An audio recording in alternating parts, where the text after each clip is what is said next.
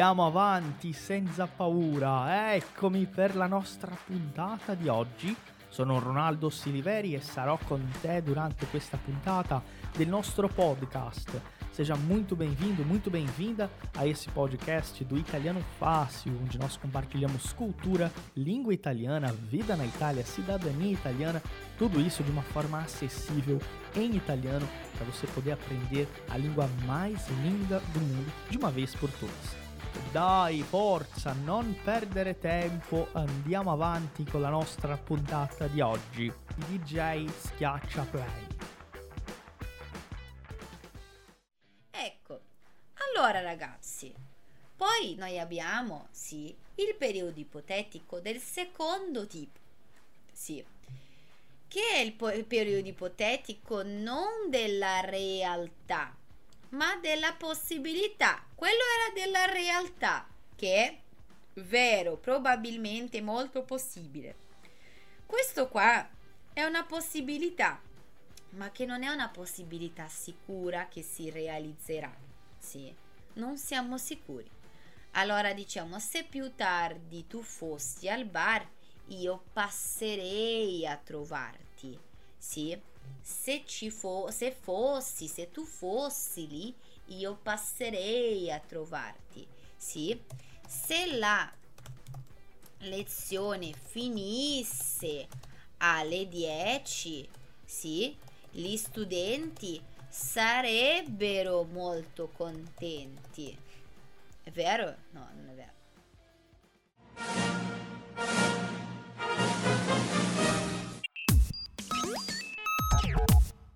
Se você está gostando desse episódio do nosso podcast, eu tenho uma curiosidade para compartilhar com você. Esse trecho é o trecho de uma das nossas aulas ao vivo, que nós fazemos toda semana, no mínimo quatro, cinco vezes, com vários professores. Além das nossas aulas ao vivo, os nossos alunos têm acesso a um material exclusivo em uma plataforma completa. São mais de 400 aulas com todo o apoio e suporte individual dos nossos professores. Ou seja, não é só um curso online gravado, você tem aulas ao vivo, suporte dos professores e, claro, o reconhecimento de uma escola presente na Itália e que traz os alunos para estudar aqui. Se você quer saber como garantir uma das vagas para o nosso curso completo, não perde tempo e entra agora no nosso site italianofácil.com e lá você vai encontrar um link para conversar diretamente com a nossa equipe. E se você informar o cupom podcast10, o número 10, você vai ganhar uma oferta muito especial. Não perde tempo e entre em contato com a gente agora mesmo. A gente está esperando por você para você se tornar nosso aluno e falar italiano de uma vez por todas. Un saluto grandissimo e a presto. Allora, questa qua è possibile che gli studenti siano contenti? È possibile, ma non è sicuro e io penso che forse, forse alcuni non saranno molto contenti, sì, che, che la lezione finisse alle 10, sì, Uh, domani vedrò mio fidanzato italiano in una videochiamata per la prima volta. Anna Cristina, che brava! Poi fammi sapere, dimmi che cosa ne pensi. Se fossi ricca mi trasferirei per l'Italia. Eh, io, io neanche se... io, io vivo in una, un, una relazione tossica con l'Italia. Io la amo e lei molte volte mi odia. Sì, esatto. Allora è ottimo, sì come quella del Big Brother, adesso si parla di quella ragazza là. Ah ragazzi, io, io entro su internet solo per, uh, per guardare i gossip, sì, i pettegolezzi. Si, se passerò in no a B farò lezioni di italiano. Brava Carmen. Sì, se io non vado dall'oculista non vedrò più niente. Bene Mariangela, benissimo. Allora, diciamo oculista in italiano. Oculista, sì. Allora ragazzi, questo secondo qua, sì, diciamo, ehm, che si usa sempre, sì, in un momento che è possibile ma che non si è sicuro, sì, che si realizzerà. Allora non è se tu vai io vengo, se tu andrai io vado. E se tu fossi, vedi che, che c'è un pochino, se tu fossi al bar, io passerei a trovarti. È sicuro che tu vai? Immaginate il contesto, sì. Quello là, sì. Mio ragazzo mi dice, Luisa, stasera vado al bar con i miei amici, ok? E io dico, ah sì, se vai, vengo anche io. Dato che questo se è più un dato che, visto che, che un se di condizione. Se tu vai, vengo anch'io. Ah, se tu andrai, ven, uh, uh, verrò anche io. Sì. Qua invece è, ah, uh, Luisa, sto pensando se vado stasera al bar con gli amici. Sì. E io dico, boh, se tu fossi al bar, io passerei a trovarti, sì, dopo il lavoro. Io passerei a trovarti. Se tu fossi al bar, sì. Questa cosa è sicuro che la persona andrà al bar o è al bar? No, non è sicuro. Sì, ehm, però è possibile ancora che lei vada. Sì.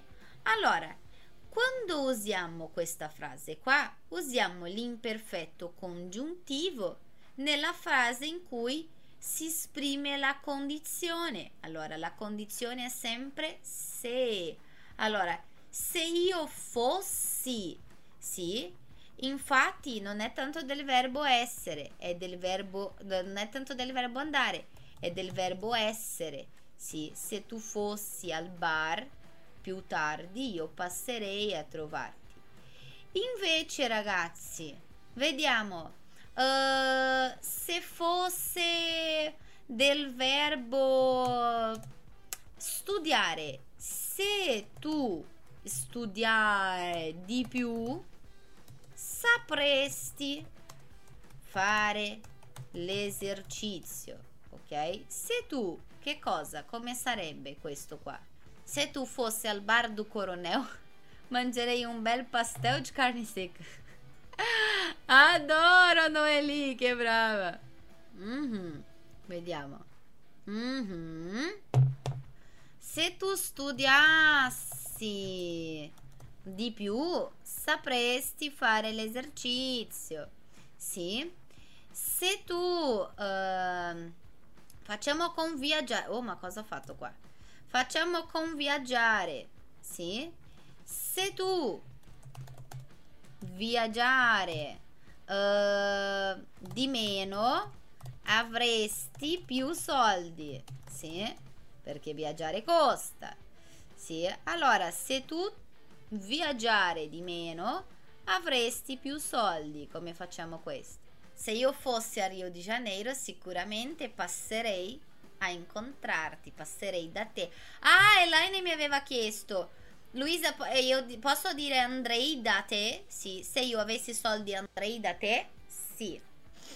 Da, da te, nel senso al tuo incontro, sì. Ecco. Uh, se tu...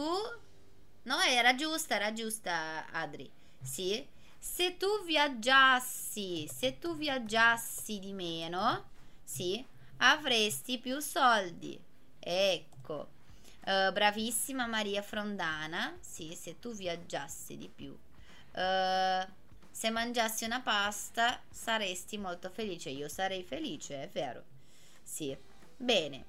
Allora, raga, cosa dovevo dire a voi? Che non avevo detto ancora.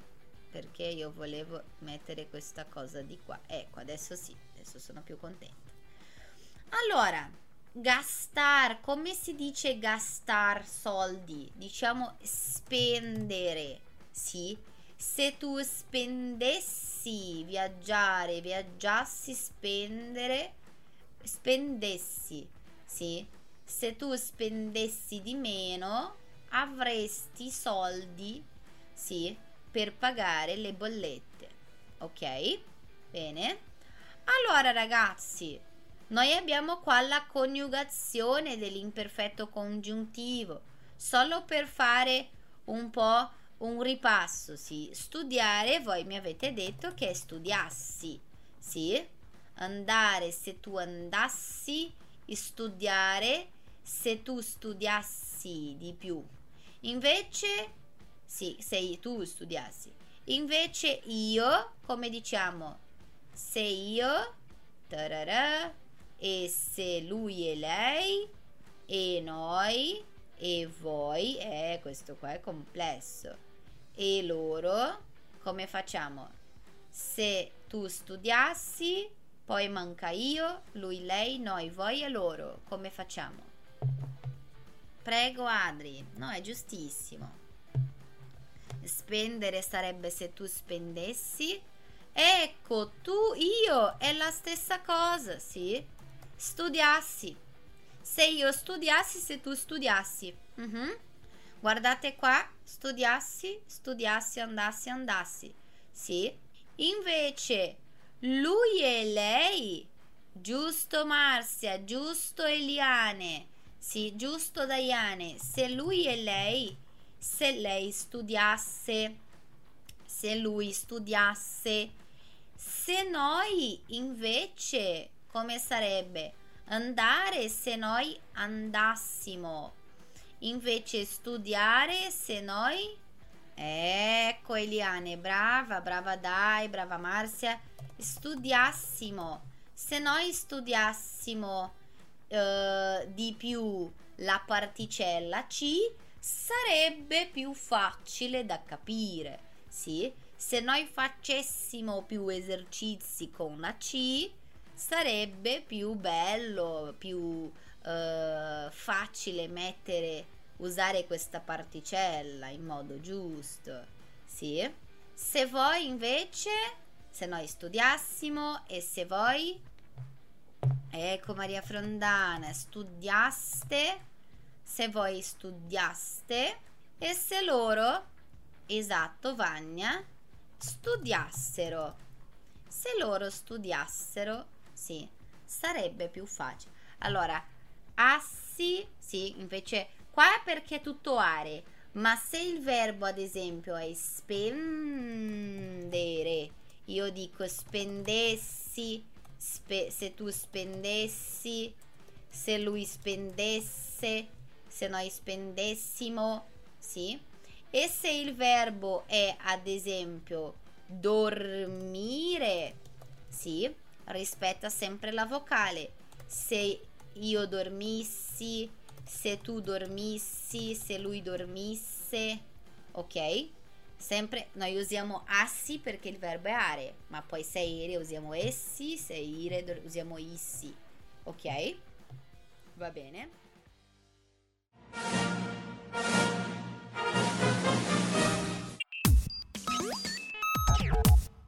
Você já conhece a loja oficial do Italiano Fácil? Venha ver os nossos produtos exclusivos. São baralhos de conversação, iniciante, intermediário e avançado, camisetas exclusivas de vários modelos e cores e quadros temáticos da Itália. Na nossa loja você também tem um livro exclusivo Hackeando a Aprendizagem da Língua Italiana, O Caminho da Fluência, escrito pelo professor Ronaldo Siliveri. E tem uma novidade exclusiva para você ouvinte do Italiano Cast é um cupom de desconto para você aproveitar em nossa loja. Acesse loja.italianofácil.com.br e use o cupom episódio 166 para ter 10% de desconto em toda a loja. É imperdível. Repetindo, acesse loja.italianofácil.com.br e use o cupom para aproveitar o desconto. Ti aspettiamo e andiamo avanti con la nostra puntata. Questa cosa la usiamo nella parte della... Uh, come si passa questa cosa qua? Ecco, cosa usiamo nella parte della condizione. Se più tardi fossi, se andassi. Quando invece esprimiamo la conseguenza che è la cosa che io farei se fosse il caso, sì? Noi usiamo che cosa? Questo passerei che cos'è? Passerei, io farei, io vorrei, io studierei, sì? Esatto, è il condizionale. Condizionale semplice o condizionale presente presente o anche semplice. dipende da chi dice o la grammatica che leggete, c'è condizionale presente o condizionale semplice. Brava Mazia. Sì, condizionale. Perché condizionale, ragazzi? Perché dipende da una condizione. Sì?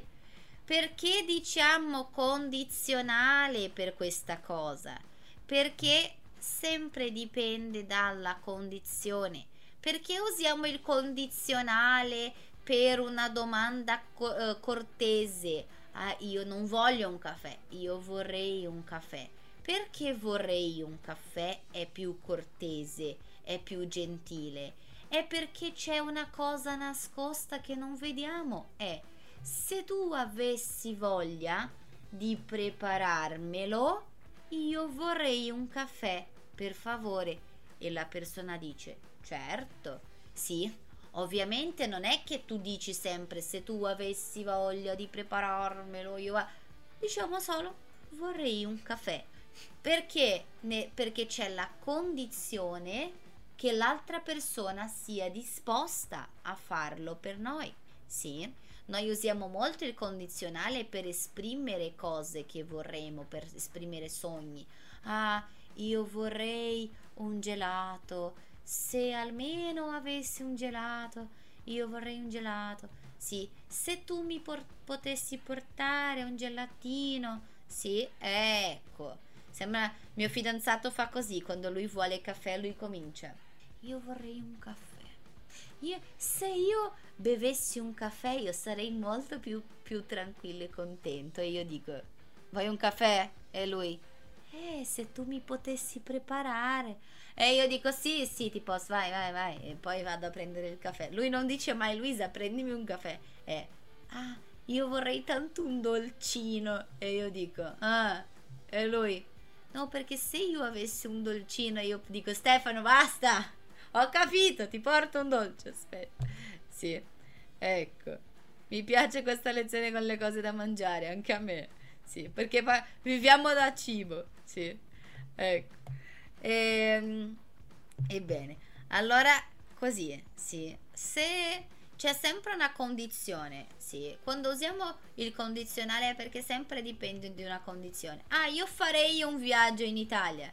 Qual è la condizione? Che io abbia soldi, no? Cioè, se io avessi soldi, io farei. Farei. Sì, non è che farò, perché a volte non ho. Sì. Allora, farei. Ah, io andrei. Sì, esatto, è molto gentile, sì. Ma ecco così. Ma lui lo fa perché, perché non vuole essere... Perché una volta ho detto, non è che, non è che, che, che mi puoi chiedere le cose così, anche io ho le mie attività. Allora, anche quando lui sta facendo una cosa e vede che io sono un pochino libera, lui dice, ah, io vorrei tanto un po' che io, ah, ho capito, ho capito, aspetta che te lo prendo. Sì, ma è così. Mm. Allora, sì, in questo, con questo tipo di, di ipotetico usiamo, come avete detto, nella parte uh, della conseguenza, sì, un condizionale semplice. Usiamo nella parte di condizione il nostro congiuntivo imperfetto e nella parte della conseguenza, sì, un condizionale semplice. Importante ragazzi. Quando parliamo di futuro, noi usiamo sempre quella base un pochino diversa, sì. Studierò, andrò, sì. Uh, questa stessa base, questa stessa radice del futuro si usa per il condizionale, sì. Se io dico al condizionale che io vorrò, a, al futuro che io vorrò, al condizionale dico che io vorrei. Sì, è sempre la stessa radice che io vorrò, che io vorrei. Se al futuro diciamo che io andrò, al condizionale io dico che io andrei al mare se potessi. Sì, se io dico al futuro che io berrò, al condizionale dico, ah, se io potessi adesso io berrei tutta una bottiglia di Coca-Cola. Sì, questa sono io ogni tanto quando fa caldo. Sì. Oppure se io dico che io mm, vediamo un'altra. Ah, che io potrò dico ah se io na, na, na, se io vivessi in Italia potrei viaggiare a Venezia tutti i fine settimana. Sì, non è vero, ma va bene. Sì, sempre la stessa radice del futuro. Allora, nel futuro diciamo che io studierò. Allora, se facciamo un condizionale, dico ah, se io potesse, io studie che cosa? Ecco, brava Marcia, io studierei, sì, io studierei più giorni alla settimana, sì. Se io potessi, io studierei anche l'inglese, io studierei uh, la lingua tedesca, sì. Io studierei e tu? Che cosa? Io parlo con voi sempre guardando là perché leggo i vostri commenti. È come se io guardassi voi. Sì. Ecco, è una pazzia. Poi tutta la lezione sono io così. Che guardo, sì, ad un posto dove nessuno capisce. Dov'è? Che, che cosa stai guardando lei? Ecco. Io studierei e tu studieresti. Tu studieresti. Giusto. E lui o lei che cosa? Io studierei, tu studieresti e se lei potesse, lei che cosa? Se lei potesse, lei stu- ah, questo ci manca è amaro come una madonna. Studierebbe il francese. Sì? Poi se noi potessimo, noi se noi potessimo, noi studieressimo, studieremmo, studieremmo, sì, noi studieremmo uh, anche di mattina, sì, studieremmo. E voi, sì, se voi poteste, voi, esatto, studiereste, studiereste di più, sì, ecco. E loro se potessero, loro studierebbero, studierebbero, sì. Se io potessi andare in Italia, io parlerei meglio l'italiano. Eh, è vero, sì. È così, sì. Ma non è detto che uno che viene in Italia parla meglio. Ci si deve sì, dedicare. Allora, se facciamo questa frase, ad esempio, per fare una domanda, se tu di avere la macchina del tempo. Se tu tararà la macchina del tempo, in quale periodo storico tu tararà viaggiare? Allora, se tu come facciamo la condizione? La condizione di questa conseguenza? Se tu tararà la macchina del tempo, in che periodo storico tu viaggiare. Questo avere, come facciamo? Se tu mm, avresti il condizionale, sì, qua stiamo, stiamo ancora usando ragazzi. Vi ricordate? Quando facciamo la condizione, che è questa prima parte, usiamo l'imperfetto congiuntivo. Ok? Se tu andassi se tu studiassi, se tu avessi, se tu avessi la macchina del tempo, è quasi uguale a portoghese, se tu ci avessi, se tu avessi, sì. Se tu avessi la macchina del tempo, in quale periodo storico tu, allora di volere io vorrei e tu vor Esatto. Ecco, se tu avessi la macchina del tempo, in quale periodo storico tu vorresti viaggiare? Allora, se voi aveste la macchina del tempo, in quale periodo storico vorreste viaggiare? Ditemi la vostra. Io vorrei, io Luisa, vorrei viaggiare uh, nel periodo del Rinascimento, sì, del Rinascimento con, uh, con Botticelli, con Da Vinci, con tutta quella gente, sarebbe, sarebbe stato molto molto bello, sì.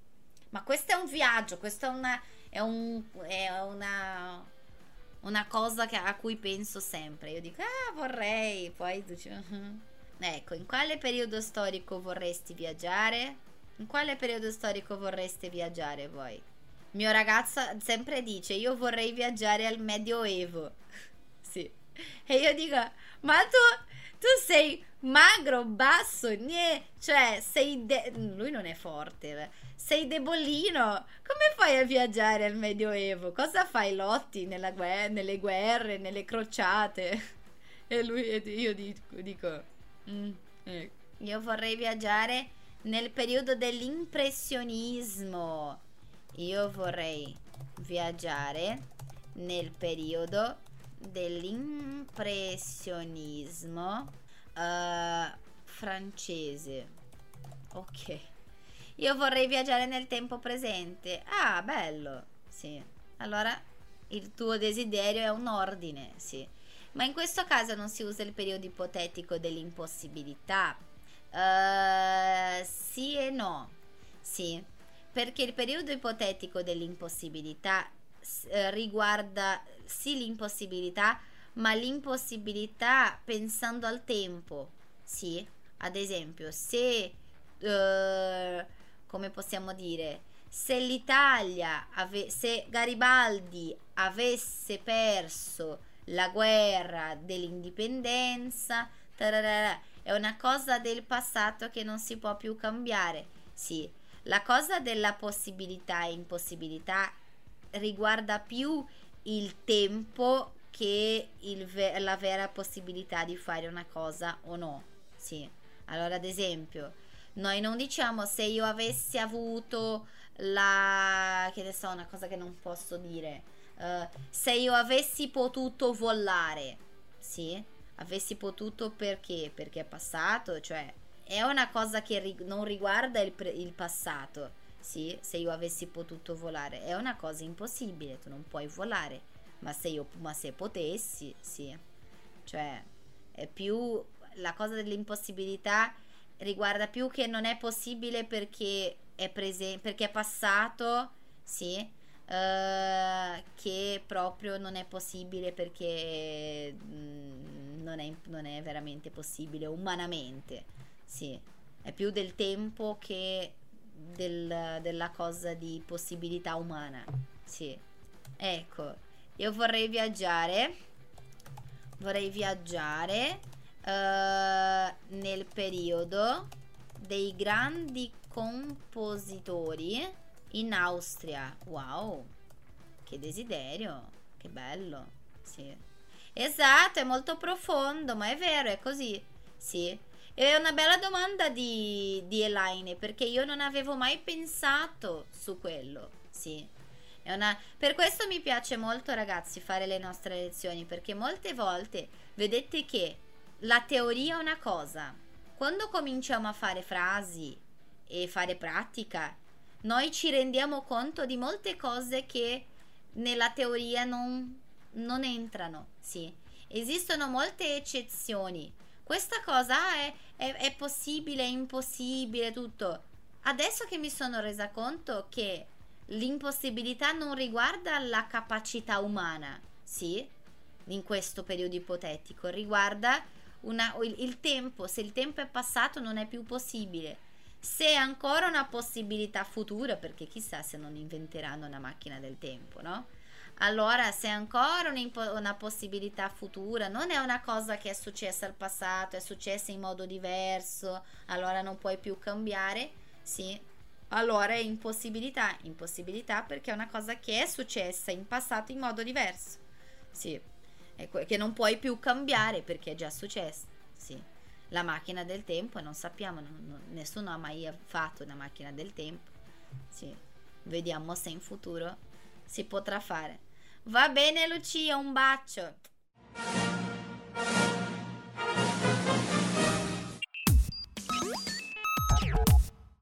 Ehi, ciao, eh, ti posso dire una cosa? Se você ainda não sabe, o Italiano Fácil também realiza imersões presenciais em várias capitais do Brasil. Porto Alegre, Florianópolis, Rio de Janeiro, São Paulo são algumas delas. E claro, os nossos alunos têm prioridade na participação desses eventos. E se você ainda não sabe quando vai ser a próxima, não perde tempo e entre em contato agora mesmo com a nossa equipe. É só entrar em italianofácil.com, eu vou repetir, italianofácil.com para tirar todas as suas dúvidas, ou também pelo Instagram, arroba italianofácil, tudo junto e sem acento. Eu espero você no nosso próximo evento presencial. Allora, questa seconda invece, questa seconda domanda, uh, se tu avere la lampada, vedete un'altra che, ah ma non è impossibilità perché è impossibile umanamente, ma non sto parlando di passato, sto facendo un'ipotesi che è un po' fantasiosa, ma un'ipotesi di questo momento, sì. Se in questo momento tu, tararà, la lampada di Aladino, qual è la prima cosa che tu, tararà, al genio? Sì, è un bel argomento, bello, molto interessante quello. Sì. Allora, se tu, come, come facciamo questa domanda? Io adoro, io gioco a ipotesi con mio, uh, con mio ragazzo. Sì. Se tu avessi la lampada di Alladino, allora qual è la prima cosa che tu, bravo Gia- Jackson, qual è la prima cosa che tu chiederesti? Chiederei, brava anche Laine, chiederei è io, sì? Ma qua io sto parlando di tu. Se tu avessi, qual è la prima cosa che tu chiederesti? E allora ragazzi, se voi aveste la lampada di Aladdino, qual è la prima cosa che chiedereste al genio? Questa è complessa. Questa è complessa. Io non so. Io chiederei. Uh, è molto complesso che, che questa cosa. Perché io. Il mio più grande problema, sì, io amo il mio lavoro, amo tutta la mia vita, amo la mia famiglia, io chiederei il mio grande problema sono solo le finanze. Pagare casa, non perché vivere qua non è per niente economico. Allora io chiederei uh, uno stipendio mensile fisso per tutta la mia vita. Ecco, questo. Sì. E così potrei lavorare anche. Perché se io ho uno stipendio fisso per tutta la mia vita, sì, io posso anche non lavorare in modo privato e lavorare in modo volontario aiutando persone senza farmi pagare. Ah, vedete che bello, io farei questo. Continuerei a lavorare, ma non chiedendo niente alle persone o anche chiedendo alle persone e donando questi soldi. Una bella cosa. Sì. Io chiederei io chiederei desideri eterni. Ma questo mi sa che non si può. Non, mi sa che c'era una legge, no? Io chiederei di viaggiare in tutto il mondo. Bello. Sì. Ma con il genio è intelligente, ragazzi. Voi dovete dire: Io chiederei di viaggiare in tutto il mondo uh, per, per, tanto tempo, restando tanto tempo in ogni paese, potendo visitare. Eh, dovete spiegare perché il genio è, è monello. Sì, è monello, è safaggino. Sì. Chiederei un viaggio in Italia. Ah, bello. Chiederei un viaggio in Italia, sì. Ah, ecco, penso che io chiederei più o meno uh, quello che chiede Vania. Sì, il mio grande problema, il grande problema di tutto, mi sa, della violenza, il problema della criminalità, il problema di uh, queste immigrazioni, il problema... Io chiederei la fine della povertà e della fame. Fine della povertà, perché la gente alla fine non fa le cose perché piace sì, perché piace a loro come rubare e cose, fanno perché ne hanno bisogno. Sì. Allora chiederei la fine della, uh, della povertà. la prima cosa che chiederei, dice Laine, bello, sarebbe, sì, una possibilità di chiacchierare con mio papà per un po'. Ah, che bello! Sì, è una cosa che anche io avrei voglia di parlare con, con i miei nonni che non ci sono più. Sì, sarebbe molto bello. Ed è per questo che vado in Brasile in realtà. Non per parlare con i miei nonni morti, per carità, ma per uh, stare un po' con i miei nonni che sono ancora in vita. Sì. Esatto, sono tre desideri, però abbiamo detto qual è la prima cosa. Sì, se io avessi la lampada di Aladino, io chiederei uh, di stare già in Italia con un mio siciliano. che bello, Anna Cristina.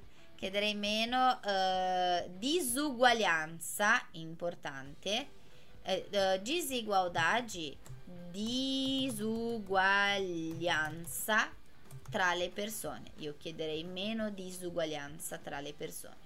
Sì. Bene. Poi ragazzi, se per una volta tu di potere guardare nel futuro, sì, una volta vi è data la possibilità di guardare nel futuro, cosa andare a guardare? Come facciamo la domanda e poi qual è la vostra risposta? Se per una volta tu se per una volta appunto se per una volta tu potessi guardare, anche questa è complessa, se per una volta tu potessi guardare nel futuro, che cosa tu daresti un'occhiata? Andresti a guardare? Se per una volta tu potessi guardare nel futuro, cosa andresti a guardare? E allora ragazzi, se per una volta voi poteste guardare nel futuro, cosa andreste a guardare? Cosa andreste a guardare voi? Io non lo so. Io vorrei, io andrei a guardare. Cosa voglio andare a guardare? Io andrei a guardare la mia famiglia. Cioè la mia famiglia, la famiglia che farò io. Sì. Io, mio marito, i miei 5 milioni di figli. No, scherzo. Due al massimo. Va bene così. ecco. Ecco, puoi vedere se sono felice, com'è. E voi, cosa andreste a guardare voi? Se per una volta nella vita... Ih, come torno. Ecco. Jackson dice, come facciamo alla prima persona? Io andrei a guardare, brava Maricene, sì, il risultato della lotteria. Ecco, va bene. Uh, vediamo. Qualche giorno fa io ho comprato un biglietto, quello che tu devi uh, guardare i numeri, vedere se hai vinto qualcosa. Non abbiamo vinto niente. Io andrei, andrei a guardare i miei, a guardare i miei nipoti. Che carino! Sì, i miei nipotini. Cosa andrei a guardare? Andrei a guardare l'amore per mio cane. Andrei a guardare i soldi. Ma ragazzi, andrei a guardare nel senso di andrei a vedere. Sì? A vedere che cosa? Esatto, brava Maria Frondana. Io andrei a guardare come sarei, sì, nel futuro. Ok? Come sarei no futuro, esatto uh, guardare, andrei a vedere, sì, eu iria ver, sì. Esatto, guarderei la memoria, la memoria della tua mente, così se ti ricordi le cose, sì. Andrei a guardare la mia famiglia, esatto. Oh madonna, cosa ho fatto? Ecco, vediamo qua. Andrei a guardare la mia famiglia, sì perché guardare non è tenere, non è guardarsi. Guardare diciamo tenere, sì? Oppure mettere, mantenere, diciamo ad esempio, tenere, guard... Questo verbo è curioso. Guardar as uh, calcinhas na gavetta. Noi diciamo tenere, sì, le mutandine nel cassetto, sì. Invece guardar uh, guardar dinheiro, sì, guardar dinheiro. Noi non diciamo tenere soldi, sì. Noi diciamo risparmiare soldi. Guardar dinheiro. Ah, eu guardo dinheiro. Risparmiare soldi. Allora, questo verbo guardar ha diversi sensi. Poi noi abbiamo anche, ad esempio, ehm, guardare, cos'altro possiamo guardare? Guardare dinheiro, guardare as coisas. Ehm, poi, guardare, non mi ricordo, poi, neanche... Ah, adesso mi viene guardare televisão, ma non è guardare televisione, è, è, è, è vero, vero. Sì. No, il problema, il problema dopo che si prende l'italiano in testa, sì. Ecco, tenere le mutandine, guardare e vedere, sì. Allora, ultima con questa parte qua, sì. Se tu, tararà, la persona più potente del mondo, Qual è la prima cosa che tu tararà? Non andrei a guardare niente, non ho curiosità per il futuro. Brava Elaine. Secondo me il futuro è una cosa che si costruisce ogni giorno. E allora, sì, tutto dipende da, uh, da quello che facciamo ogni giorno. Mm. Se tu fossi, esatto, la persona più potente del mondo, qual è la prima cosa che tu faresti? Brava Marzia. Che cosa tu faresti? Cosa tu chiederesti? Sì, che cosa tu faresti? Allora, se voi foste la persona più se voi foste, sì, uh, delle persone più, fa, più potenti al mondo, qual è la prima cosa che voi fareste? Qual è la prima cosa? Io so la mia risposta, però non posso dirla. La, la persona... Io farei una cosa per cominciare. La prima cosa, cosa numero uno, sono sicura di quello che farei. Qual è la prima cosa che voi fareste se foste la persona? Ecco, ragazzi, non diciamo molto, finirei.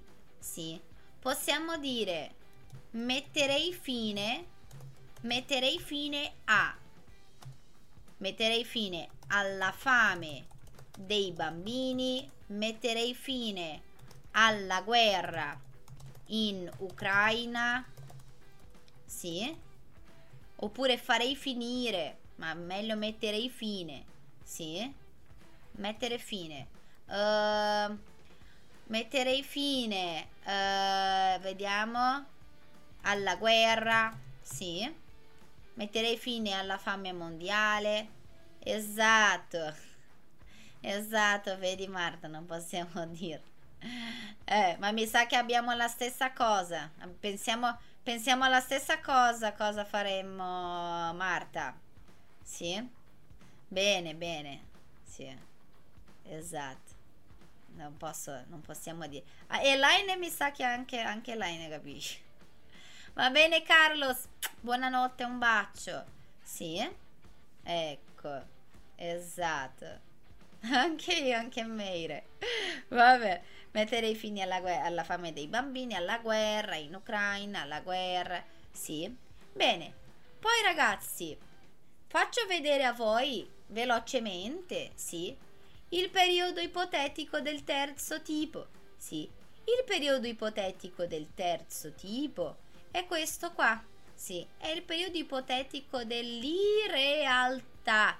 Perché irrealtà? Allora, fi- solo uh, finisco dicendo che questa irrealtà non è tanto una un'irrealtà, una impossibilità, un'improbabilità riguardo alle cose umane, ma più legate al tempo. Sì, perché? Perché se uno dice se, pe- se uh, fossi andato al bar, sarei passato a trovarti. La persona, ragazzi, lei dice, se io dico ad esempio a Marta, Marta, se tu fossi andata al bar, io sarei passata a trovarti. Marta non è andata, sì, al bar, non è andata al bar. Allora, se lei non è andata al bar, perché sto parlando di una cosa che potrebbe essere successa al passato, sì, se lei non è andata al bar, allora io non sono passata o passato a trovarla, ok? Per questo che è improbabile, è impossibile, sì, perché è una cosa che è già successa e è successa in modo diverso, sì? La persona non è andata, sì? Ah, ma se lui fosse...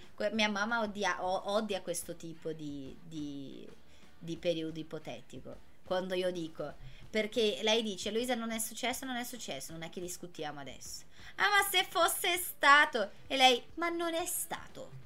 E io dico, vabbè, sì. Perché appunto è un tempo verbale che usiamo per fare un'ipotesi che adesso non è possibile più cambiare, sì? Perché parliamo giustamente di una cosa del passato, sì? Allora se io dico, ah, se lui fosse andato, ma lui non è andato al bar. Ah, ma io sarei passato, ma lui non è andato al bar. Allora c'è una condizione con congiuntivo tra passato, ma è una condizione che non si realizza, sì? Allora, ah, uh, allora se lui fosse andato, ma non è andato, io sarei passato a trovarti. A, a, trovarlo lui, sì. Se tu fossi andato, io sarei passato a trovarti. Sì, tu non sei andato, non sono passato. Ok? Allora, in realtà abbiamo questa conseguenza che non si realizza, ok? Perché è già passata e stiamo facendo, ah, se, se il passato fosse stato diverso, sì, allora noi avremmo fatto così.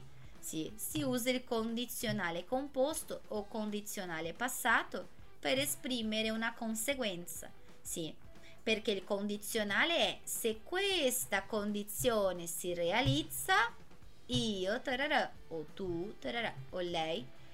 E qua se questa condizione si fosse realizzata, io avrei fatto così, tu avresti fatto così. Sì, va bene? E sempre con un avere e essere al condizionale, poi eh, un, un participio passato. Sì. Ad esempio, se tu, se tu avessi potuto, sì, se tu avessi potuto cambiare qualcosa nel tuo passato, che cosa tu avresti cambiato? Ragazzi, questa cosa, sì, è un passato. Questa cosa è un passato.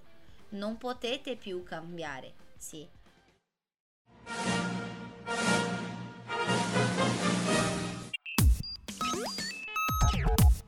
Tem uma dúvida muito importante. Você já viu a nossa página oficial no Instagram?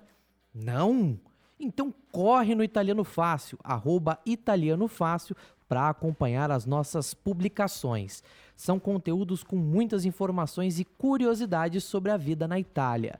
Além disso, você tem muita prática de italiano com o nosso material exclusivo. Você aprende muito da Itália sem sair de casa e somente abrindo o seu celular. Acesse no Instagram, arroba italianofácil e nos siga.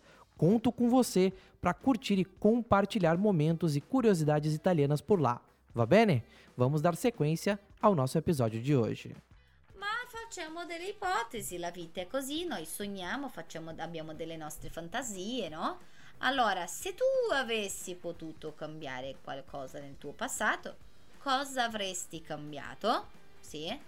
Elaine dice, se io del verbo sposarsi, sì, se io del verbo sposarsi mi fossi sposata in passato sì, con mio grande amore, sì, oggi non sarei da, da sola. Questo qua, ragazzi, è un altro, è, è ancora il terzo tipo, sì, però un terzo tipo con conseguenza nel presente, perché vedete la vita, lei non si è sposata con il suo grande amore e oggi è da sola, sì, ma lei potrebbe anche dire se io mi fosse sposata con mio grande amore, mettiamo qua, diciamo così, se io mi fosse sposata con mio grande amore in passato, sì, uh, noi avremmo fatto in passato una grande festa. Invece non ci siamo sposate e così via. Sì? Bene, facciamo così. Ecco, noi, non è non, è noi. Noi avremmo fatto una grande festa. Sempre terzo tipo perché è una cosa che non si può più cambiare, si parla di passato. Questa qua prima non sarei da sola oggi, sì, ha una conseguenza nel presente e questa seconda ha una conseguenza nel passato. Noi avremmo fatto una grande festa. Sì? Bene.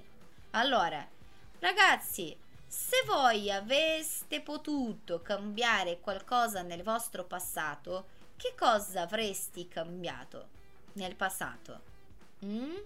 Che cosa avreste cambiato voi nel vostro passato? Avresti cambiato? Che cosa tu teria mudato? Teria mudato? Sì?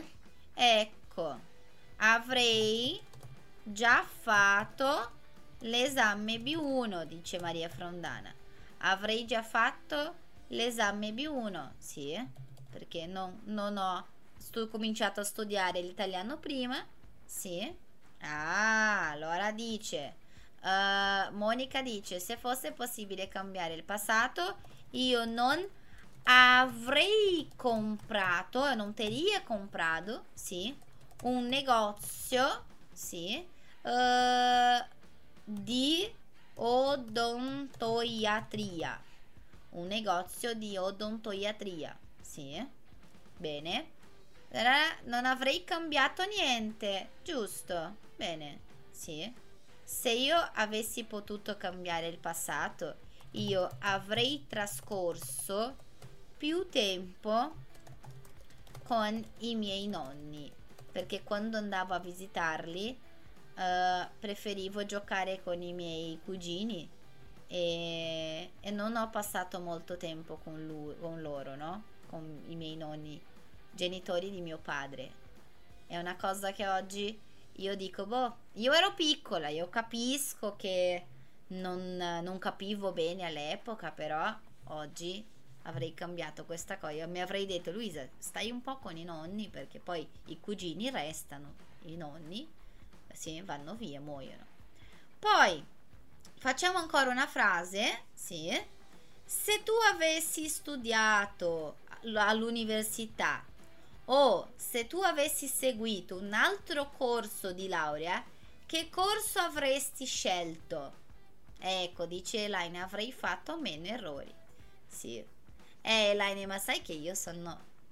Io ho miei, le mie convinzioni sulla vita e io credo che se, se sei arrivata dove sei arrivata, così come sei oggi, la vita ti ha, ehm, ti ha protetto da molte cose sicuramente.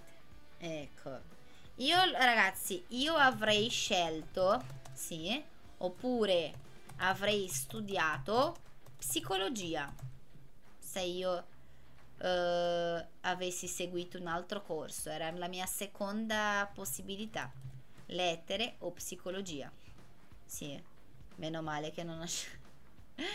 Io avrei scelto la facoltà di architettura oppure il corso di o no, meglio possiamo dire la cosa migliore è dire la laurea in architettura sì. Ah, ah anche Marta avreste, avrebbe scelto. Anche Marta avrebbe scelto Teria escolhido. Anche Marta avrebbe scelto, sì, architettura come corso di laurea. Sì. Avrei studiato italiano tempo fa. Sì. Ah, che bello Maria Frondana. C'è tempo, c'è tempo. Avrei scelto uh, il corso di lettere. È ottimo, ragazzi. Io veramente non mi, non mi pento un minuto di aver studiato lettere. Niente. Non mi pento per niente. Bene, ragazzi. Allora, c'era ancora una domandina. Sì, se tu fossi stato famoso, che cosa avresti fatto per diventare famoso? Però uh, vi lascio qua, sì. Comunque potete trovare anche su internet altri esercizi di questi periodi ipotetici, sì, e possiamo anche pensare a delle attività con ipotetici, sì, anche quelli del club VIP, mi sa che alcuni di voi siete del club VIP, no? Uh, di quelli che sono rimasti. Possiamo fare anche attività nel club VIP, ma po- potete anche trovare nella piattaforma esercizi di periodo ipotetico, sì, uh, avete uh, anche internet, per internet se mettete periodo ipotetico trovate tutti e tre tipi, sì, e niente, possiamo anche riprendere questo argomento in un altro giorno, sì, solo che abbiamo fatto due ore, siamo qua, va bene? Allora, comunque, grazie mille sempre bellissimo essere con voi, sì. Uh, vi ringrazio della vostra presenza. Oggi non siamo in molti, non so perché, sì, ma un buon riposo a voi, sì. Statemi bene, sì, riposatevi, studiate anche con, con voi, sì, anche da soli, con voi stessi e ci sentiamo nella prossima settimana, va bene? Un bacione, sì, e ci vediamo la prossima settimana. Ciao Lu, buonanotte, buonanotte Meire, buonanotte Monica, buonanotte Adri, Anna, Jackson. Grazie Monica, un bacio. Ciao ciao Elaine, grazie, mando, gli mando il tuo, il tuo bacio. Un bacio a voi, ciao ciao, ci vediamo. È stato un piacere enorme averti qui con noi per un'altra puntata del nostro podcast ufficiale. Ci vediamo in un'altra puntata. Grazie mille e a presto. Foi um prazer enorme receber você para mais um episódio do nosso podcast aqui do Italiano Fácil. Eu espero ver você em mais um episódio em uma próxima puntata. Muito obrigado, grazie mille e até a próxima.